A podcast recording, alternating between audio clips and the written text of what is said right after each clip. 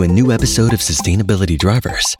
Join us for an electric ride into a sustainable future, together with some of the most innovative thought leaders shaping what's going to be next. Herzlich willkommen, liebe Moni, in unserem Sustainability Podcast. Freut mich total, dass du da bist. Freut mich auch sehr. Danke für die Einladung. Möchtest du vielleicht mal kurz erklären, was du machst? Ja, sehr, sehr gerne. Ich habe letztes Jahr zusammen mit einer Kollegin, die tatsächlich Ärztin in der Dermatologie ist, ein eigenes Naturkosmetik-Startup gegründet, wo wir uns fokussieren auf rein regionale Pflanzen, also wo es geht, sozusagen die Inhaltsstoffe aus Deutschland und aus Europa. Und unser Ansatz ist der, dass wir versuchen, wo es geht, einfach ähm, ja ein Stück mehr Nachhaltigkeit in die Kosmetikwelt zu bringen sei es hinsichtlich der Inhaltsstoffe, aber auch hinsichtlich der Verpackung, Glas, der ganzen Supply Chain, woher kommt was und genau, das ist unser Ziel. Wie seid ihr denn darauf gekommen? Naja, äh, ich selber beschäftige mich schon seit jetzt über fünf Jahren eigentlich mit, ähm, mit dem Bereich Kosmetik. Ja, was gibt's so, äh, was ist der Unterschied zwischen Naturkosmetik und herkömmlicher Kosmetik? Und mich hat's einfach wahnsinnig gestört, dass obwohl so viele Brands auf mehr Nachhaltigkeit und Inhaltsstoffe und so weiter achten, man trotzdem immer noch nicht zu 100 Prozent weiß, was ist da drin und es sind immer noch bedenkliche Inhaltsstoffe und es ist immer noch immer so ein Teil äh, Füllstoffe, Konservierungsstoffe und so weiter. Und der Hauptpunkt war eigentlich der, dass man ja beim Essen immer mehr darauf achtet, woher kommen die Sachen. Also wo wird's angebaut? Ist es zum Beispiel aus Bayern? Ist es äh, einfach, ja, woher kommt, kommen quasi die, die Rohstoffe? Aber in der Kosmetik hat sich irgendwie niemand diese Frage gestellt. Und ich dachte mir, das kann doch nicht sein. Wir haben doch so eine wahnsinnige Pflanzenvielfalt auch hier äh, in Deutschland und Europa.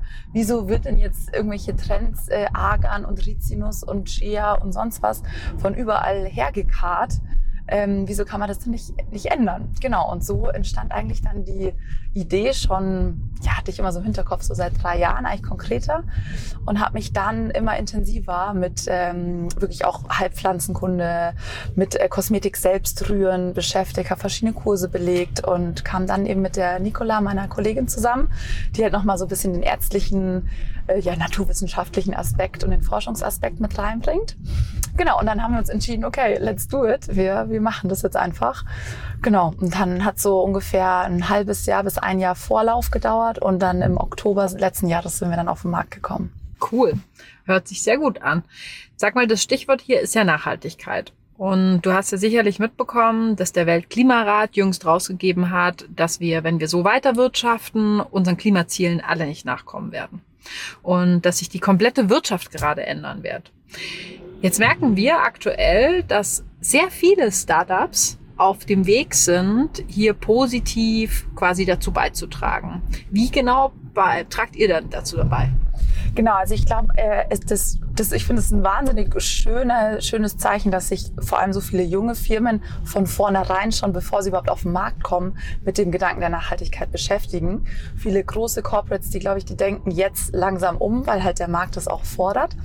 Äh, und unser Beitrag ist eben der, dass wir einerseits versuchen, die Lieferanten schon, also erstmal nur Pflanzen zu verwenden, die überhaupt hier auf dem Kontinent wachsen. Also wir verzichten einfach komplett auf Rohstoffe, die von Übersee sind, wo es geht. Ähm, manche Sachen sind natürlich auch synthetisch hergestellt. Da muss man teilweise noch ein bisschen äh, auf, auf weiter weg zugreifen. Aber wo es geht, achten wir tatsächlich drauf. Rein Pflanzen, die hier wachsen, also kurze Transportwege, dass man einfach nicht fliegen muss. Ja. Kurze mhm. Zwischenfrage, weil ich bin jetzt nicht Dermatologin und auch kein ähm, Biologe. Mhm. Das würde mich total interessieren. Du hast gerade gesagt, ähm, auf diesem Kontinent wachsen, ähm, also Pflanzen, die auf diesem Kontinent wachsen.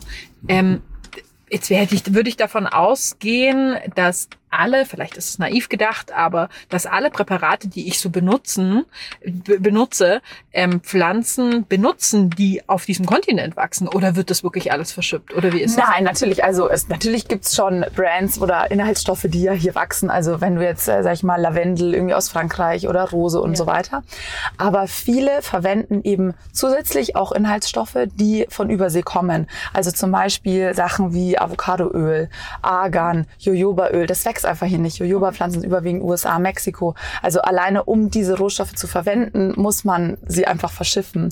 Viel kommt mittlerweile auch aus China, leider. Ähm, klar, Japan hat auch ganz, also es ist einfach dadurch, dass wir so global mittlerweile sind, sind einfach viele Rohstoffe von Übersee. Und wahrscheinlich in der klassischen Kosmetik ist, würde ich sagen, fast wahrscheinlich 70, 80 Prozent von woanders und wird halt erstmal, äh, weil es halt teilweise auch billiger ist, der Anbau, wird einfach woanders auch angebaut. Tatsächlich auch heimische Pflanzen, die dann woanders angebaut werden und dann wieder zurückgeschifft werden. Also es ist wirklich Vogelwild, okay. was da rumtransportiert wird, ja. Kannst du sagen, aus was besteht hauptmäßig so eine Tagescreme zum Beispiel? Also in der klassischen herkömmlichen Kosmetik ist es tatsächlich so, dass über 90 bis 95 Prozent Fett und Füllstoffe sind. Wasser ist einer der Hauptbestandteile. Dann Sachen wie einfach Paraffin, das ist eigentlich ein Erdölderivat, also wirklich eigentlich ein sehr, sehr billiges Öl, was nicht wirklich nachhaltig ist. Dann gibt's viele Füllstoffe, einfach wie ganz normale Basisfette. Oftmals ist Shea Butter ein gut, also was ja auch gut ist, aber kommt halt wieder aus Afrika. Ähm, und dann sind meistens ein bis zwei Prozent vielleicht Wirkstoffe drin. In so einer wirklich klassischen Drogeriecreme, die drei bis vier Euro kostet, da kann man sich herunterrechnen, wie viel letztendlich die Rohstoffe wert sind, wenn man sich das mal ausrechnet. Ja. Bedeutet, von, keine Ahnung, zehn In Inhaltsstoffen einer Tagescreme sind 90 Prozent von Übersee? Ähm, nein, Wasser natürlich gibt's auch hier, also destilliertes Wasser. Aber das, das, der Hauptding, also wenn man jetzt auf die Öle geht, eben wie Jojoba, Argan, Rizinus, was ja auch solche Trends sind, die sind komplett alle von Übersee, weil es einfach hier nicht wächst. Dann kommen wir zurück zu eurem Beitrag. Danke. Genau, genau.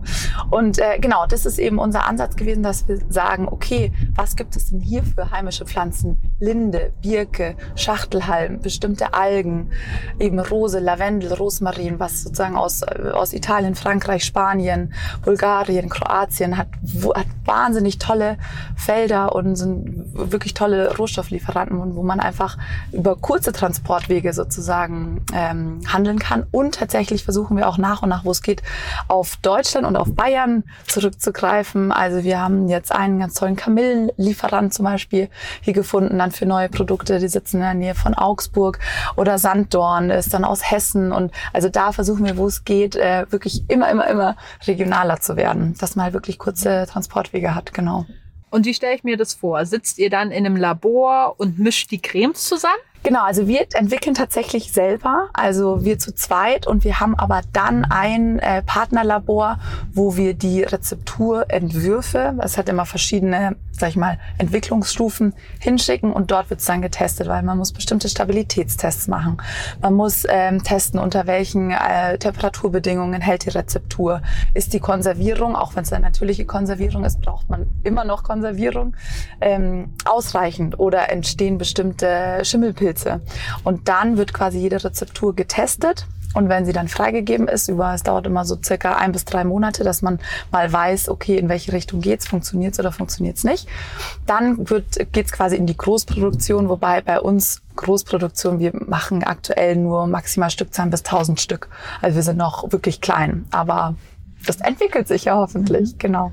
Und wie könnt ihr sicherstellen, dass eure Lieferanten auch nachhaltig sein?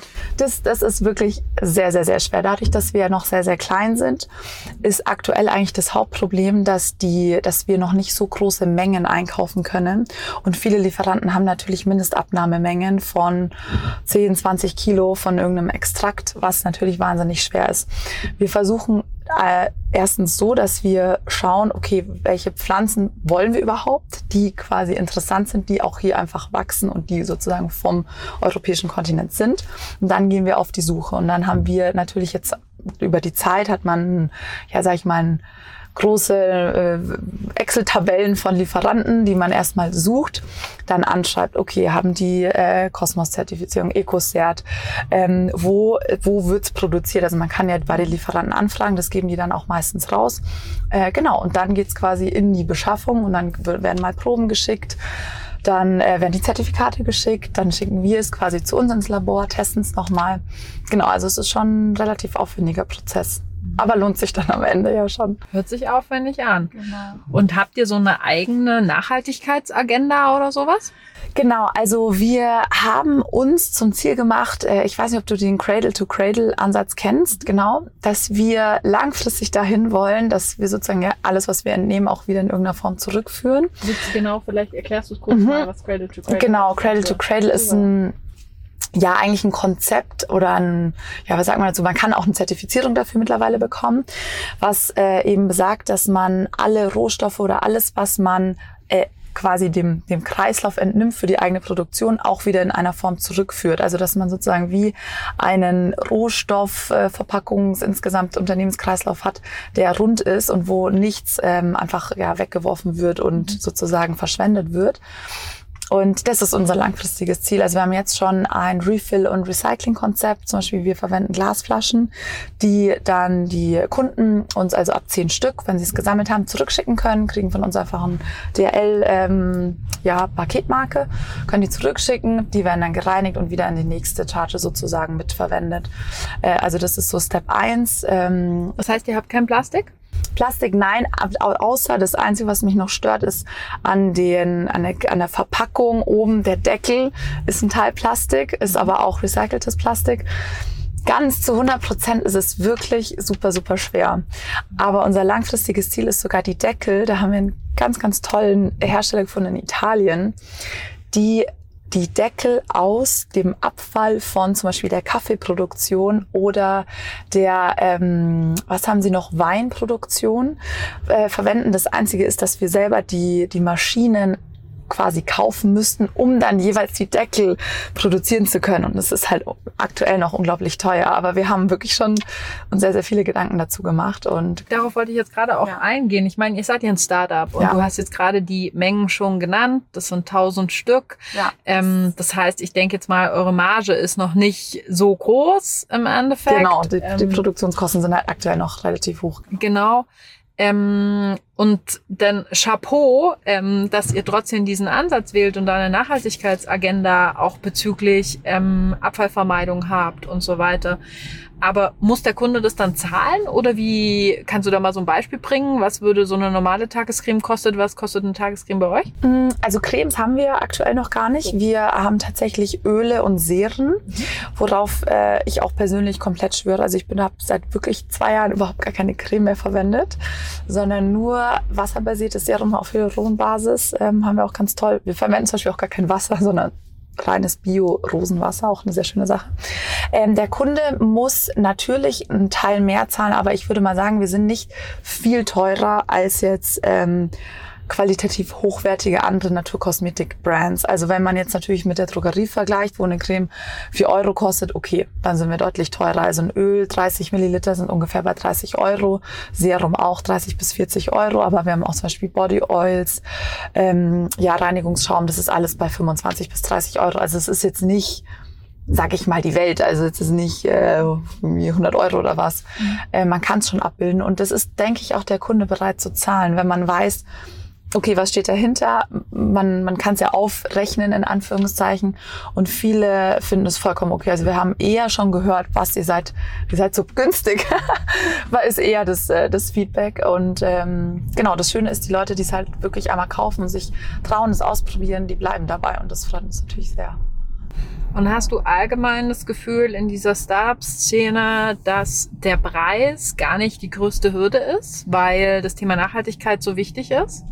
Ich habe schon das Gefühl, dass sich das Bewusstsein beim Kunden wirklich ändert und dass viele, vor allem, also wir haben eher Zielgruppe auch, sag ich mal, ab 30 plus, die sind auch einfach gewillt, äh, mehr Geld auszugeben. Und natürlich gibt es einen riesengroßen Anteil an, an Menschen, die halt sagen, okay, ich will einfach nur irgendeine Creme und das ist fertig und ich gehe mir, geh mir einen Rossmann und das passt.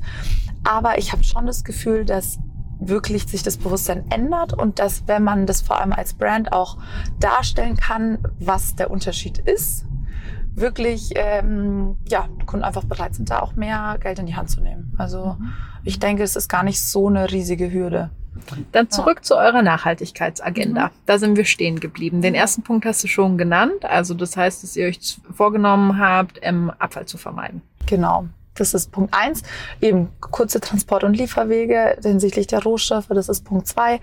Ähm, Refill-Recycling-Konzept Punkt drei, äh, langfristig eben eigene, vielleicht irgendwann schafft man es vielleicht sogar eine eben eigene Produktion, sogar aus, äh, vielleicht gibt es ja noch ganz neue innovative Technologien, dass man, weiß ich nicht, gar nicht mehr mal Glas äh, verwenden muss, weiß ich jetzt noch nicht, vielleicht ändert sich da irgendwas. Ähm, aber ich sag mal, das sind aktuell die, die Hauptthemen und ähm, dann geht es natürlich auch weiter hinsichtlich Verpackung. Wie verschickt man? Also wir verschicken halt aktuell mit DHL Green immerhin was Kleines. Der nächste Punkt ist dann, schafft man es komplett klimaneutral zu werden. Ähm, also unsere Speditionen, die wir verwenden, die, also wir bezahlen sozusagen schon mal diesen Klimaausgleich immer mit. Ähm, auch bei den größeren Lieferungen für, ähm, für jetzt zum Beispiel, wo wir anfangen bei QVC zu sein. Ähm, und das ist halt auch noch ein Ziel. Aber Step by Step, ich denke, man kann, wenn man alles versucht von Anfang an zu machen, ist es wirklich schwer. Aber ich denke, es ist schon wahnsinnig wertvoll, wenn man sich von Anfang an damit beschäftigt und sich halt wirklich überall überlegt, okay, wo kann ich es besser machen und wo kann ich kleine Steps sozusagen in Richtung mehr Nachhaltigkeit ähm, jetzt schon mir quasi Gedanken machen, genau. Und was sind denn so für euch die größten Hürden, die ihr schon identifiziert habt bei der Umsetzung dieser Nachhaltigkeitsagenda? Die größten Hürden sind tatsächlich ähm, die Rohstoffbeschaffung, von, von wo kommt's und wo kann man vor allem in den Mengen so einkaufen, dass es preislich eben nicht komplett explodiert, weil die Mengen noch zu klein sind. Also wirklich da einen Mittelweg zu finden zwischen, wie können wir, ähm, ja, ich sag mal, wirtschaften, dass wir auch noch in irgendeiner Weise überleben können und gleichzeitig nachhaltig sein. Das zweite ist, ähm, die Lieferanten in Anführungszeichen so zu kontrollieren, dass man was, was teilweise jetzt häufig passiert ist, auch wegen Corona, dass die woanders zukaufen, weil sie selber ähm, sozusagen nicht ähm, mehr Sachen verfügbar hatten. Also das ist dann uns teilweise passiert, dass wir ähm, eigentlich sozusagen und die ganzen Zertifikate und woher kommt was alles zurecht haben und dann aber plötzlich bei den neuen Chargen oder neuen Zertifikaten plötzlich sehen, ui, das kommt jetzt irgendwie äh, doch aus, ähm, sage ich mal, der Türkei oder aus Marokko, wo ich dann sage, ui, wieso ist es jetzt so? Und das sind halt dann, das hat man manchmal selber nicht in der Hand, weil man, wir haben quasi die Lieferanten und die greifen wiederum auf ihr Spektrum zurück. Und das ist ein Punkt, der mich sehr, sehr stört, weil man es weil man manchmal wirklich einfach Sachen dann geschickt bekommt, die zwar von der Qualität in einem gleich sind, aber halt dann von woanders kommen. Und das finde ich, das ist einfach wahnsinnig schwer. Das hat man manchmal wirklich nicht in der Hand. Äh, und dann kommt man, dann bekommt man die Ware geliefert und sieht quasi die Zertifikate, dann ist man so, okay, dann ruft man an, ja, oh, ja, das, wir hatten es gerade sonst nicht verfügbar. Und dann ist so, hm, okay, Mist, also ist halt wirklich, wirklich schwer. Aber ich denke, je größer man wird, desto mehr in Anführungszeichen Macht hat man dann natürlich auch wieder ähm, auf die Lieferanten in Anführungszeichen sofern Druck auszuüben, dass man halt die Sachen auch dann wirklich zu 100 Prozent da geliefert bekommt, wo man es halt bestellt hat oder wo es ähm, davor in den Chargen auch so war. Genau. Also das ist echt die größte Hürde. Hm. Darf ich fragen, wie ihr finanziert seid?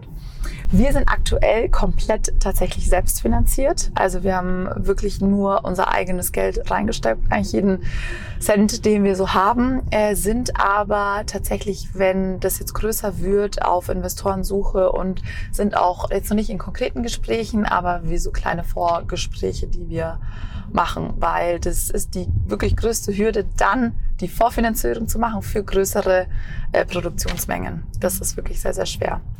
Hast du da schon ein Gefühl dafür entwickelt, welchen Stellenwert das Thema Nachhaltigkeit spielt?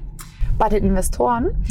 Äh, ja, weil ich denke, was für uns wenig Sinn machen würde, sind, äh, also abgesehen davon, dass es jetzt eh erstmal ein in Anführungszeichen Seed-Invest wäre, dass wir jetzt nicht, ähm, sage ich mal, ein bisschen von dem ethischen Gedanken oder von dem unternehmerischen Gedanken jetzt nicht an irgendwelche riesigen VCs oder die weiß nicht, wo man da die hundertste Nummer ist in irgendwelchen Sachen, sondern was wir eher suchen, sind Family Offices ähm, und äh, ja, Business Angels, die auch schon in andere nachhaltig, nachhaltige Konzepte sozusagen investieren, die uns auch wiederum helfen können, einfach bei dem Weg und sagen, hey, kennt ihr den, habt das Netzwerk hier, hatte ich eine, noch, eine, noch eine Idee.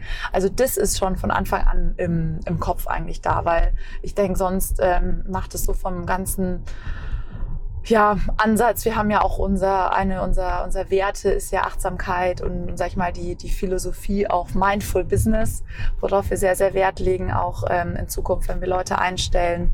Wie wollen wir auch mit Mitarbeitern und so umgehen? Ich denke, deswegen muss man sich jetzt schon die Frage stellen, welche Partner holt man sich dafür an Bord? Also das haben wir auf jeden Fall im Kopf. Das ist nämlich ein spannendes zweites Thema, auch was du da ansprichst. Wir reden immer über Nachhaltigkeit und viele meinen immer nur den ökologischen Fußabdruck. Ja. Aber ähm, es geht ja auch darüber hinaus über das Thema Social Governance, also das heißt das Thema Diversität, Inklusion. Inwiefern findet sich das denn auf eurer Nachhaltigkeitsagenda wieder? Ja, also ich weiß nicht, ob dir der Ansatz Holocracy was sagt. Das, ähm, ich bin da vor ja, ich sag mal, anderthalb Jahren ein bisschen mehr drauf gestoßen und ich fand es wahnsinnig spannend und habe mir dann einfach gedacht, wie kann man denn Unternehmen gründen, wenn man jetzt schon von, von Anfang an quasi loslegt. Und bei Nameco haben wir dann einfach gesagt, okay, geil, das ist eigentlich, was ich machen will. Und Holocracy war so eine Idee, sage ich mal, einen neuen Ansatz von der Arbeitswelt gleich mit einzubringen. Also jetzt aktuell sind wir nur zu zweit, deswegen ähm, ist das, kann man das natürlich noch nicht so machen. Aber ich meine, es fängt an bei Arbeitszeiten? Wie, wie lasse ich Mitarbeiter ihre Arbeitszeit frei gestalten?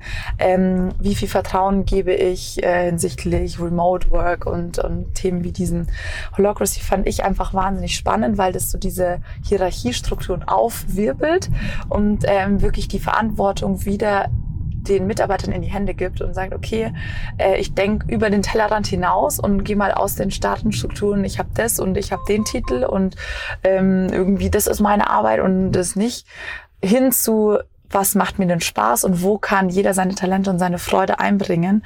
Und ähm, genau, deswegen fand ich den, den Ansatz sehr, sehr spannend. Und wenn wir mehr Mitarbeiter mal bekommen werden, dann werden wir auf jeden Fall das nach und nach äh, so aufbauen. Haben auch eine äh, tatsächlich Freundin und Kollegen, die arbeitet bei Siemens, die beschäftigt sich ähm, dort auch schon mit, äh, mit Themen wie eben Holocracy und die begleitet uns dann ab, äh, ab Start, wenn es äh, spruchreif wird. Und ähm, genau, ich freue mich da schon sehr drauf. Cool. Also Holocracy, das selbstorganisierte Arbeiten. Ganz genau, ja. Cool. Das hört sich cool an. Ja. Ähm, und sag mal, bis zum Jahre 2030 sollen wir alle klimaneutral wirtschaften, wenn es nach dem Weltklimarat geht. Also zumindestens ist das eine, ein Wunsch ähm, des Weltklimarates. Mhm. Viele Firmen kommen dem jetzt noch nicht nach, aber das ist jetzt leider nicht unser Thema, sondern ähm, jetzt stellen wir uns mal vor, eure Firma im Jahr 2030 wo steht ihr dann? Also das heißt in knapp zehn Jahren. Und was macht ihr dann? Genau, ich glaube, die, größte, die größte, die größte äh, Herausforderung ist immer, wenn man wächst. Also halt, ich glaube, es ist manchmal ein Trugschluss. Ähm, aber was ich ein bisschen noch Bedenken habe, ist, wenn man einerseits wächst und sozusagen Ware schnell produzieren muss, wie schafft man es dann, Mengen abzubilden, wenn plötzlich die Mengen wirklich derart groß werden, dass man auf verschiedene Lieferanten zum Beispiel zurückgreifen muss. Das, glaube ich, ist äh, eine große Herausforderung, aber ich würde mich natürlich freuen und ich denke auch, wir schaffen das, bis 2030 so ein gutes Lieferantennetzwerk aufgebaut zu haben, dass man wirklich zu 100 Prozent sich verlassen kann, wo kommt was her? Ist es ähm, also so ein Verhältnis wirklich zu den Lieferanten zu haben, dass man die Felder kennt, idealerweise schon selber besucht hat, vielleicht sogar eigene Felder hat. Das ist ein ganz, ganz, ganz, ganz großer Traum von uns, was aber natürlich Wahnsinn ist. Also ja, Beispiele wie Leder oder solche sind ja, haben ja komplett eigene Produktion und eigene Felder. Also das wäre wirklich mein persönlicher Traum, dass man selber anbauen kann, weil du dann wirklich die komplette Supply Chain ja in der Hand hast. Ähm, und das Ganze in Kombination mit ich sag mal, Menschen auch einzuladen, also gar nicht mehr so viel vielleicht verschicken zu müssen, sondern auch eigene Stores zu haben, wo Menschen einkaufen können. Also teilweise wirklich in äh, ja, sozusagen vom Feld in die Flasche, so ein Konzept, das fand ich sehr, sehr toll von Amico. Und ähm, ja, also woher kommen eben, was ich schon angedeutet habe, die Verpackung. Äh, wirklich, vielleicht schafft man es irgendwann, die, die Deckel eben, was ich gesagt hatte, aus von Lieferanten aus Italien komplett aus Abfall, aus Müll wiederum die Verpackung zu machen. Gibt's ja, haben, machen wir auch jetzt teilweise schon ähm, aus recyceltem Papier natürlich unsere Verpackung. Ähm, also bis dahin, bis 2030 haben wir jetzt noch neun Jahre. Denke ich, sollte man es auf jeden Fall schaffen, derart klimaneutral zu sein, dass man Rohstoffe, Verpackung, Versand, ähm, Refill, Recycling sozusagen in einer Hand hat und ähm, die gesamte ja, Kette und, und weiß, was man wie wo äh, herbekommt hat und welche ja, also das wäre eigentlich so mein, mein Hauptziel. Also vollkommene genau. Transparenz Ganz über genau. Produktion, wär, Lieferwege ja, genau. und Absatz. Ja. Cool. Sehr, sehr toll. Hm? Moni, vielen, vielen lieben Dank. Gibt es irgendetwas, was du gerne noch sagen möchtest? Ähm, nein, ich finde es, oder doch, ich finde es so toll, dass äh, so, ja, viele große Firmen sich jetzt immer mehr damit beschäftigen. Und ich denke, dass das langfristige Ziel oder was schön wäre, ist, wenn sich große Corporates mehr zusammentun mit kleineren Startups und Synergien nutzen, dass da mehr Unterstützung ist, dass wir wegkommen von dieser kompletten Konkurrenzgedanke äh, hin zu, also von äh, Ego-driven hin zu Eco-driven, habe ich mal äh, diesen Satz gehört. Ähm, das fände ich wahnsinnig schön und ich denke, da tut sich wirklich viel. Und es kommt immer auf den Konsument und den Kunden an, weil letztendlich was der hat ja mit seiner Kaufentscheidung in der Hand. Ähm, und wo gibt er sein Geld aus? Und das sind, glaube ich, die, die Fragen, die wichtig sind. Und ähm, ich glaube, viele unterschätzen die Macht des Konsumenten. Also genau, lieber noch mal einmal mehr informieren, äh, was macht welches Unternehmen und dann sich äh, quasi dementsprechend die Entscheidung treffen. Genau das sind super schöne Schlussworte. Nicht ego-driven, sondern eco-driven. Ja. I like. Ja. Genau. Vielen, vielen lieben Dank, dass sehr, du heute dabei warst und einen schönen Tag dir noch. Dankeschön. Hat mich sehr gefreut.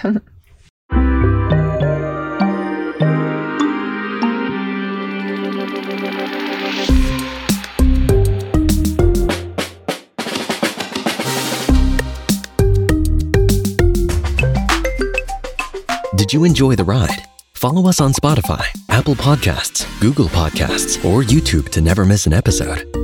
Sustainability Drivers is a 48 Forward podcast powered by Capgemini Invent and Polestar, produced by the 48 Forward Studios in Munich.